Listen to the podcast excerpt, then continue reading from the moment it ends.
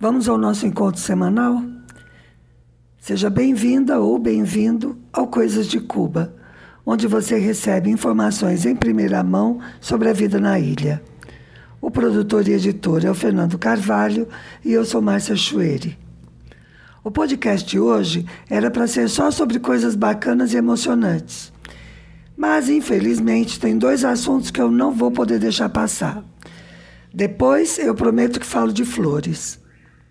O primeiro assunto que eu não posso nem quero esquivar é o sensacionalismo em torno de um julgamento aqui em Cuba dos participantes nos distúrbios de 11 e 12 de julho do ano passado. Sensacionalismo da imprensa aí do Brasil, né? É que tem gente me perguntando. Então, vamos começar relembrando o que aconteceu. Eu vou ter de voltar um pouco no tempo para contextualizar os, o evento. Em 15 de junho de 2021, ou seja, mais ou menos um mês antes, oito dias antes da votação na ONU do projeto cubano de resolução para pôr fim ao bloqueio. É um projeto que o Cuba apresenta todos os anos. Pois, oito dias antes desse, dessa apresentação do projeto, foi lançada nas redes a hashtag SOS Cuba, junto com outra, SOS Matanças porque Matanzas era, naquele momento, a província cubana com mais casos de Covid. Além disso, também chamavam pelas redes uma manifestação contra o governo cubano diante da sede da ONU. Manifestação que, aliás, não deu em nada. No dia 5 de julho, após a votação do projeto, eles voltaram ao ataque pedindo intervenção humanitária em Cuba. Isso foi extremamente cínico, em primeiro lugar, porque intervenção humanitária é um eufemismo usado para invasão militar sem declaração de guerra, como fizeram já em vários países. E, em segundo lugar, porque Cuba era, naquele momento, um dos países com melhores resultados no combate à pandemia. Então não tinha sentido pedir uma intervenção humanitária. Logo depois, no dia 9 de julho, ou seja, dois dias antes dos distúrbios, voltaram a atacar com a hashtag SOS Cuba e com uso comprovado de robôs, os bots. A primeira conta a utilizar essa hashtag, conta que pertence a um usuário que fica na Espanha, chegou a emitir cinco tweets por segundo, o que não é possível fazer de forma orgânica, só com robô. Além disso, eles fraudaram os sistemas de localização geográfica para parecer que as contas estavam em Cuba, o que depois se provou que era falso.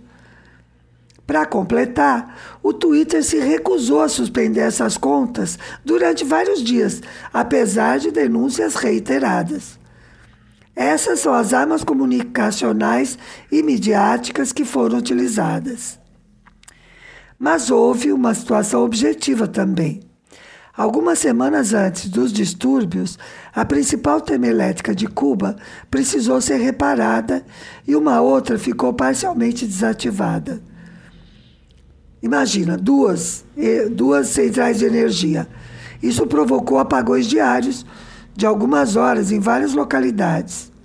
E claro que é muito exasperante aguentar, além das filas, né, que a gente tem de fazer para comprar alimento, falta de luz em casa por horas.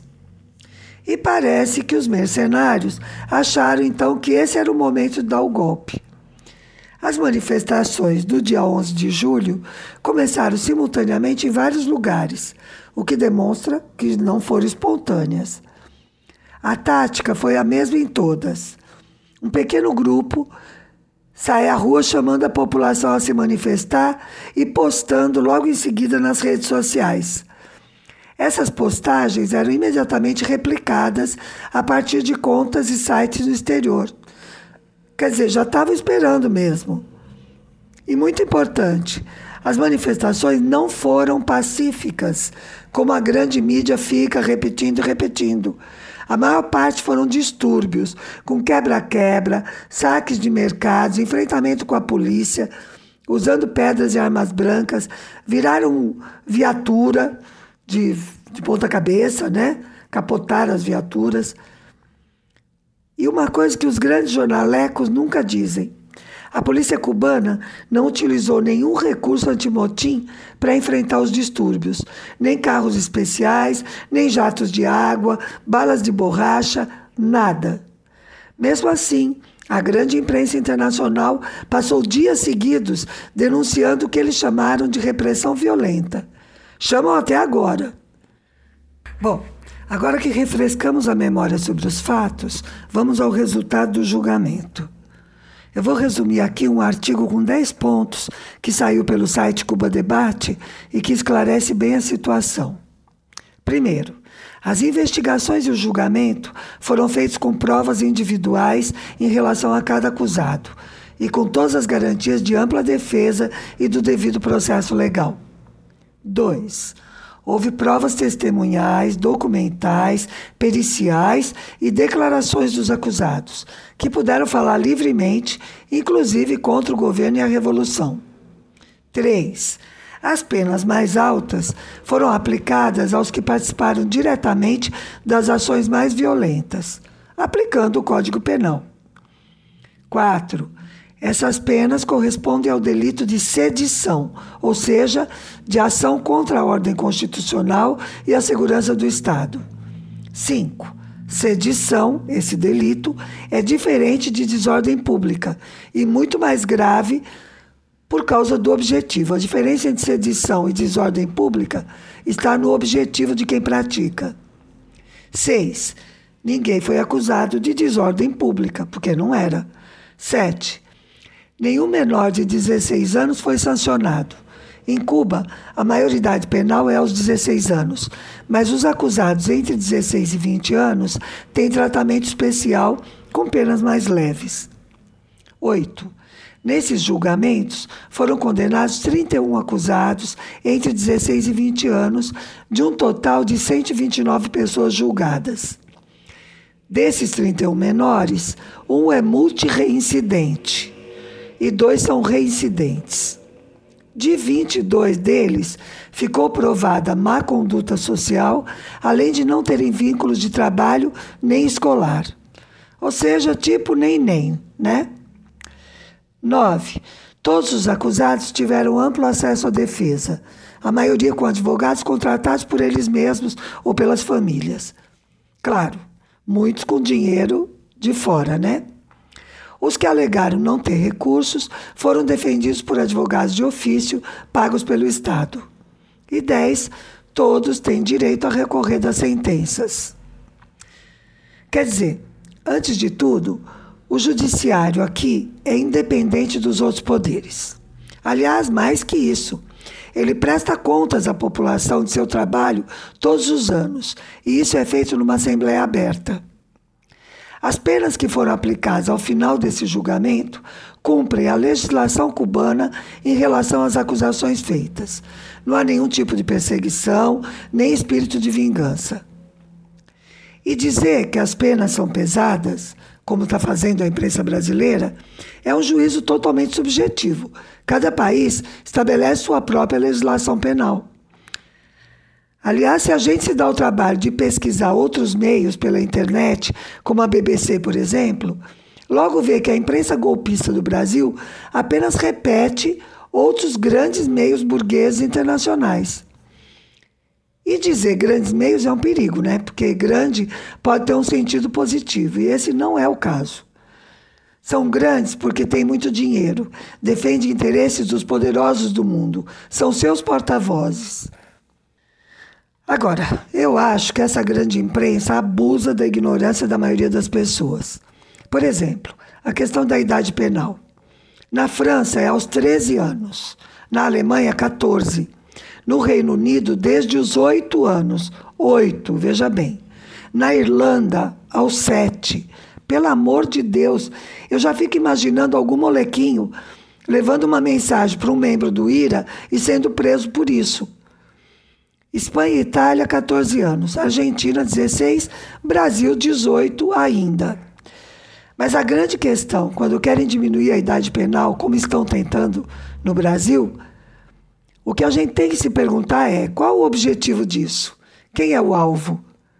No Brasil nós sabemos, né? Com perdão do trocadilho, o alvo é preto e é pobre. Portanto, é extremamente cínico atacar em Cuba por esses julgamentos. Mas nem pense que isso acontece à toa, tá? Estes dias eu postei um texto que conta que nos anos 90, quando faltava assunto para o Estadão, a editoria internacional mandava requentar alguma notícia contra Cuba. E agora eles têm também a Venezuela para fazer isso, né? E é verdade mesmo, mas não é tão simples. Neste momento, a ilha está sofrendo mais ataques dos Estados Unidos. Agora eles querem excluir Cuba da reunião de cúpula das Américas. Justo da reunião em que vão discutir um plano de apoio na área da saúde aos países da região que necessitem. Fala sério, vão discutir atenção à saúde na América Latina e Caribe sem contar com Cuba? Mas isso não é só uma agressão diplomática é para que Cuba não possa fazer convênios bilaterais, que não possa vender seus serviços. É mais bloqueio em cima de bloqueio. Outra agressão que já está a caminho contra Cuba, Venezuela e Nicarágua. Querem excluir países do Conselho de Direitos Humanos da ONU, como fizeram com a Rússia. Esse conselho aí é bem inútil, sob o ponto de vista dos direitos humanos, mas é uma arma na mão dos poderosos. Por exemplo, Suspender a Rússia abre caminho, pelo menos do ponto de vista da opinião pública, para justificar a intervenção da OTAN na guerra da Ucrânia. Que, aliás, OTAN, que foi quem criou essa guerra, né? Sob as ordens dos Estados Unidos. Bom, agora querem suspender Cuba. Interessante como ninguém propõe suspender, por exemplo, a Colômbia, onde quase todo dia matam ativistas sob o olhar pasmado do governo. Ou o Brasil, onde as polícias praticam o genocídio dos jovens negros com a cumplicidade do executivo e do judiciário. Esse sim, os Estados Unidos querem a seu lado na cúpula das Américas. Dá até nojo, né? E cansa também. Mas a maioria se deixa iludir. E o trabalho de desvelar a hipocrisia da mídia é nosso. É bom lembrar. Não dá para ficar parado. Bom, agora eu vou para o segundo assunto que eu disse que eu não quero adiar. Uma amiga do Brasil está com câncer de mama e tentou vir se tratar em Cuba. Infelizmente, a resposta foi que ela precisa de quimioterapia e que Cuba, neste momento, não dispõe dos medicamentos para re realizar o tratamento que ela precisa. Acontece que Cuba tem uma fábrica que produz esses medicamentos, mas depende de importar matéria-prima. Aí é que está o nó. Ou seja, minha amiga não pode ser tratada aqui. E quase com certeza, muitas mulheres cubanas também estão deixando de receber o tratamento por causa do bloqueio comercial dos Estados Unidos contra Cuba. Então, não me digam que o bloqueio é contra o governo ou contra o Partido Comunista de Cuba. O bloqueio é contra o povo cubano. O bloqueio é uma arma de guerra cruel, violenta e desumana. É um ato de genocídio. Pronto, falei. Ó, é muito duro dar de cara com essas baixezas dos gringos. Quando pega direto na gente, dói muito.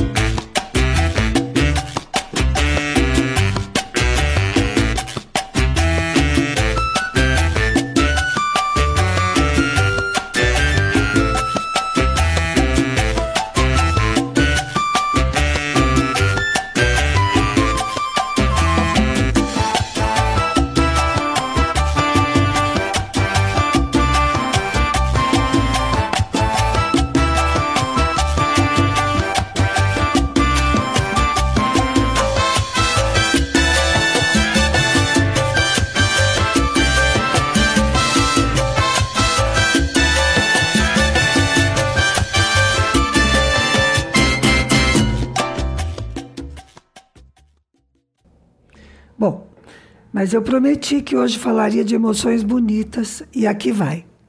Cuba vive. Essa campanha é linda e é verdadeira. A vida cultural aqui está em ebulição. Tem a Feira Internacional do Livro, que eu já comentei na semana passada. Vai ter um festival de cinema alemão na próxima semana. Está acontecendo o Encontro Internacional de Solidariedade a Cuba. Está acontecendo também um grande evento internacional de Biocuba Pharma, mostrando as pesquisas e produtos na área de biotecnologia. É muita coisa. O slogan desses dias aqui é Cuba vive e trabalha. É pelo 1 de maio, mas é também pela retomada do crescimento da economia. Agora eu vou contar uma experiência que me deixou muito emocionada e que tem a ver com esse clima. Segunda-feira passada, eu trabalhei como tradutora no encontro das Brigadas 1 de Maio. O que são as brigadas? É muita gente de vários países do mundo, desta vez são 15 países, inclusive Estados Unidos, toda essa gente reunida em Cuba para celebrar o Dia Internacional dos Trabalhadores. No podcast número 30, aquele do vídeo, a Carmen Diniz contou em detalhes como funcionam essas brigadas. Então eu vou falar só do que eu vi e vivi esta semana mesmo. Primeiro, a emoção logo de cara de encontrar um grupo de brasileiros. Então, quando a gente mora fora, sempre é muito bom encontrar compatriotas. Eu me lembro de uma vez, no ano 2000, que eu estava andando por Havana com meu filho, umas sete da noite, e escutamos alguém falando em brasileiro. Os dois em uníssono, já fomos gritando Brasil! E no minuto seguinte a gente estava tomando cerveja com eles. Mas no acampamento a emoção foi bem mais intensa, porque é um ambiente de muito companheirismo, de gente que pensa igual, que tem os mesmos princípios. Olha, é melhor que encontrar amigo da adolescência, viu? É muito bom, muito quentinho. Mas vou dizer que eu nem consegui descobrir de que estado eles eram, porque estavam na maior farra de fazer foto com brigadistas de outros países, inclusive uma da Turquia, e eu não podia ficar dando sopa ali, que eu tinha de ir logo para a cabine. O evento em si também foi muito emocionante. Inaugurou já com a apresentação de um grupo infantil de dança com uma coreografia de temática africana. Lindas as meninas. E eu adoro isso aqui, né? Toda cerimônia oficial tem apresentação de música e de dança. É político, mas é também cultural e é festa.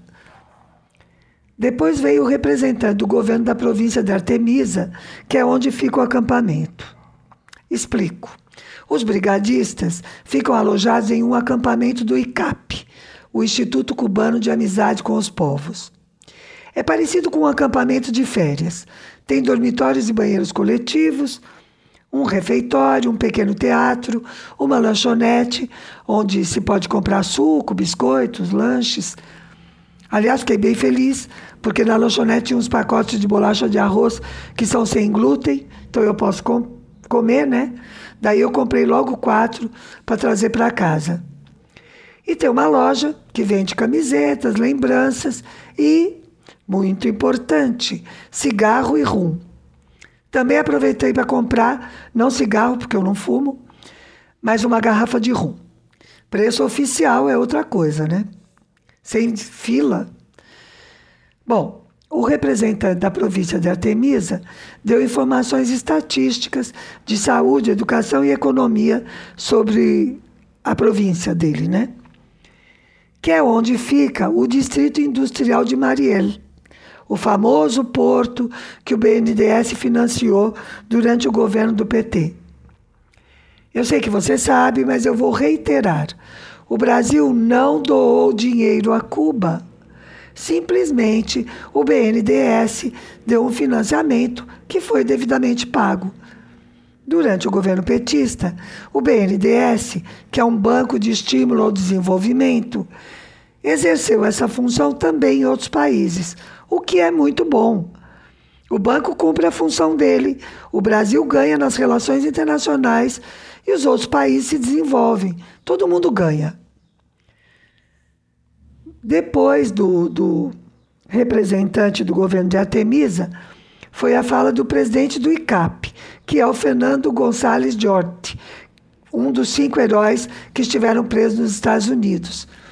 Ele estava, então, agradecendo a presença dos brigadistas estrangeiros, né, num momento internacional tão complexo de pandemia, guerra, as dificuldades para viajar e tudo isso. E nessa parte da manhã, teve também a participação de alguns brigadistas. Por exemplo, uma oradora da África do Sul, chamada Lefika Chet, denunciou as campanhas midiáticas do governo estadunidense contra Cuba.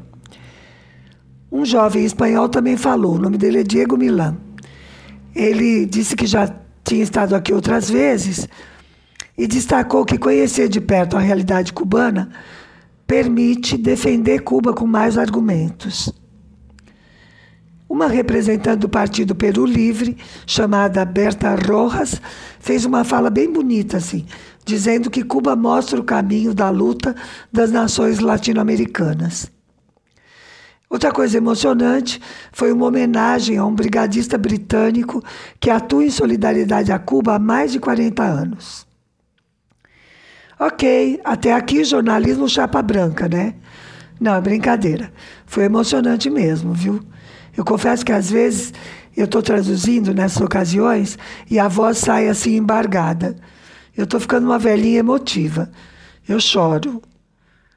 Na verdade, Nessa comunidade de apoiadores a Cuba, eu sou outsider. Eu nunca participei das brigadas, nem de nenhum comitê ou associação. Mas depois do que eu escutei da Carmen Diniz naquela entrevista e do que eu vi esta semana, eu recomendo muito. Se você quer ter uma experiência mais intensa, que saia do rame-rame turístico, participe de uma brigada. Olha, eu adoro viajar. Mas eu não gosto de turismo padrão de pacote. Também não gosto de ir para um lugar novo sem planejar, porque eu acho que também se perde muito tempo tentando descobrir aonde e como ir, né? Mas o que eu gosto mesmo é de conhecer de verdade, ver como as pessoas vivem, como resolvem as questões do dia a dia, porque aí é que se conhece mesmo a cultura do lugar, né? Mas voltando ao acampamento, claro que teve coisas de Cuba.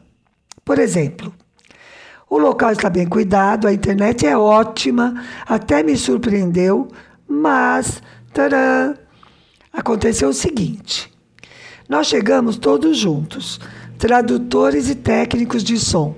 Normalmente não é assim. Os técnicos vão antes, às vezes até na véspera, para deixar tudo arrumadinho certinho.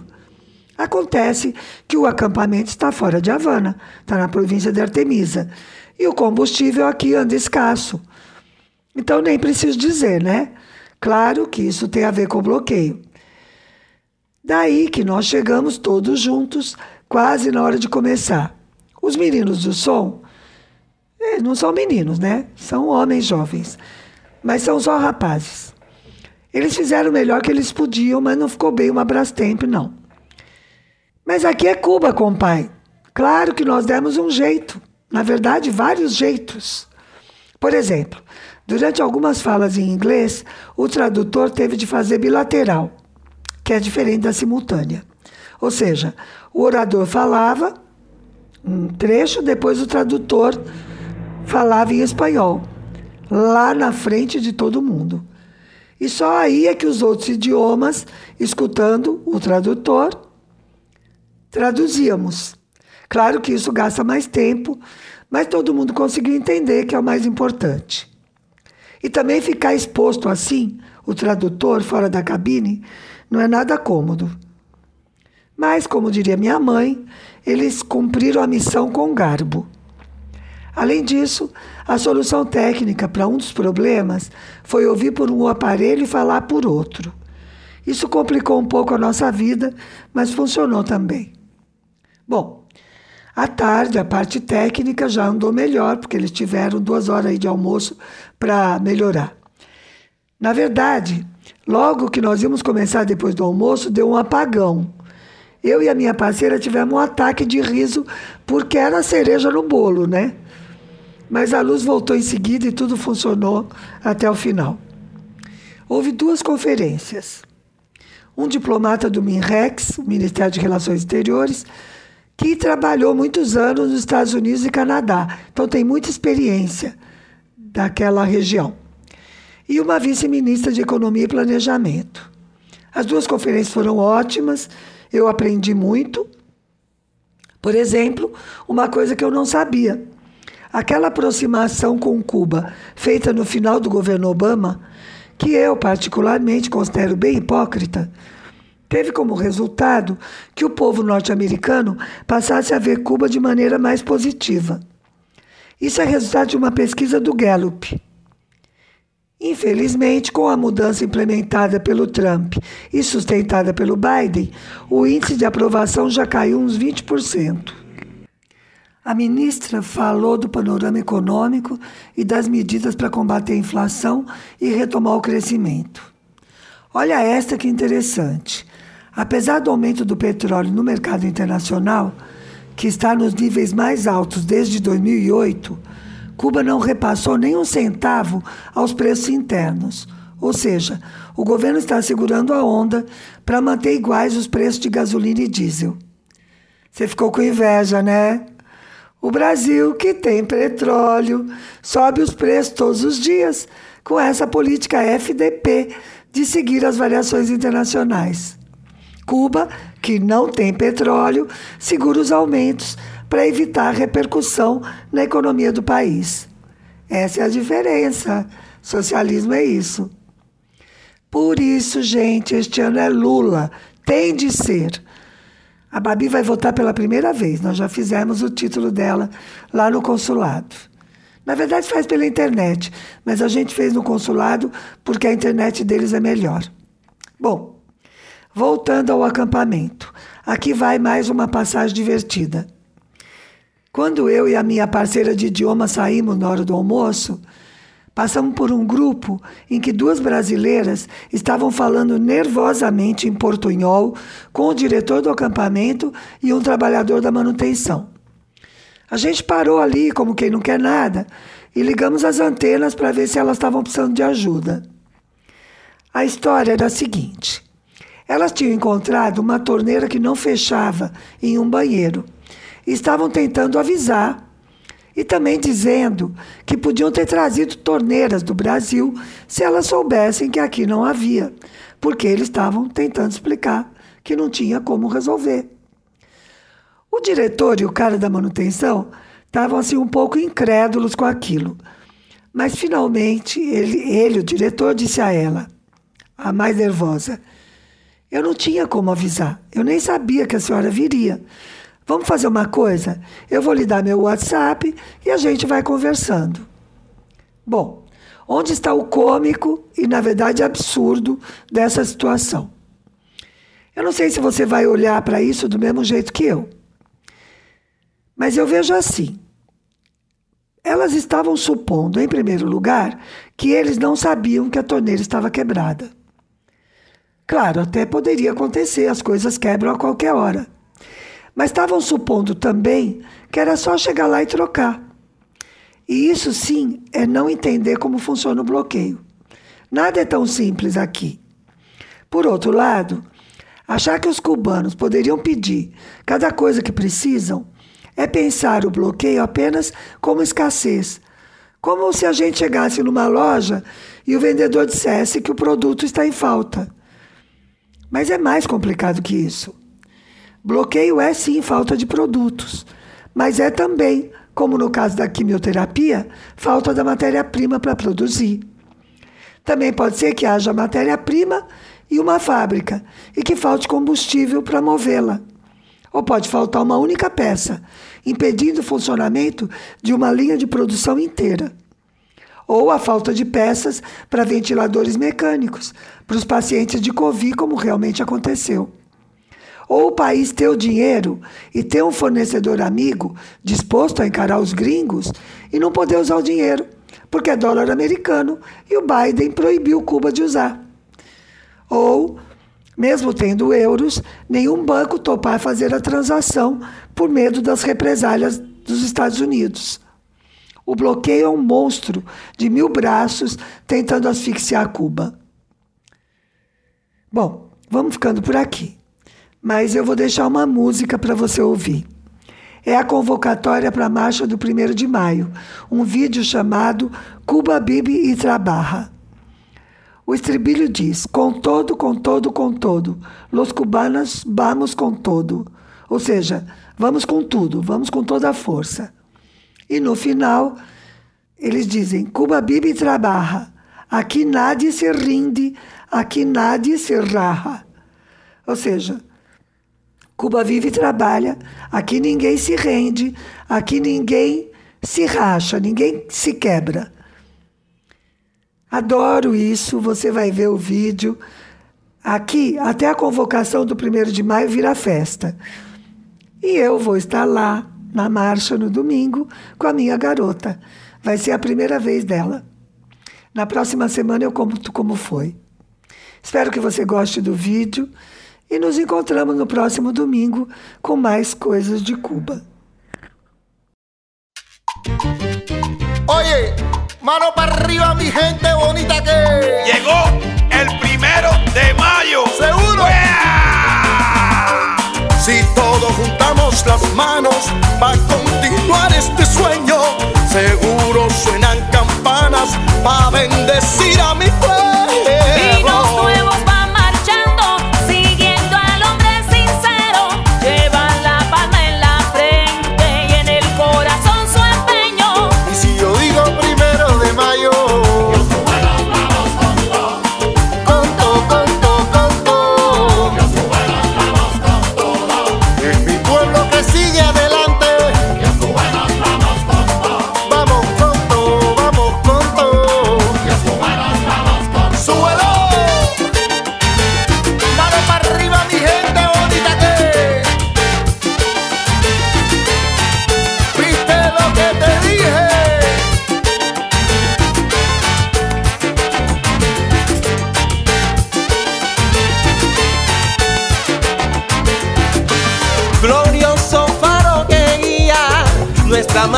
Indetenible, eterna luz que ilumina a esta isla que revive.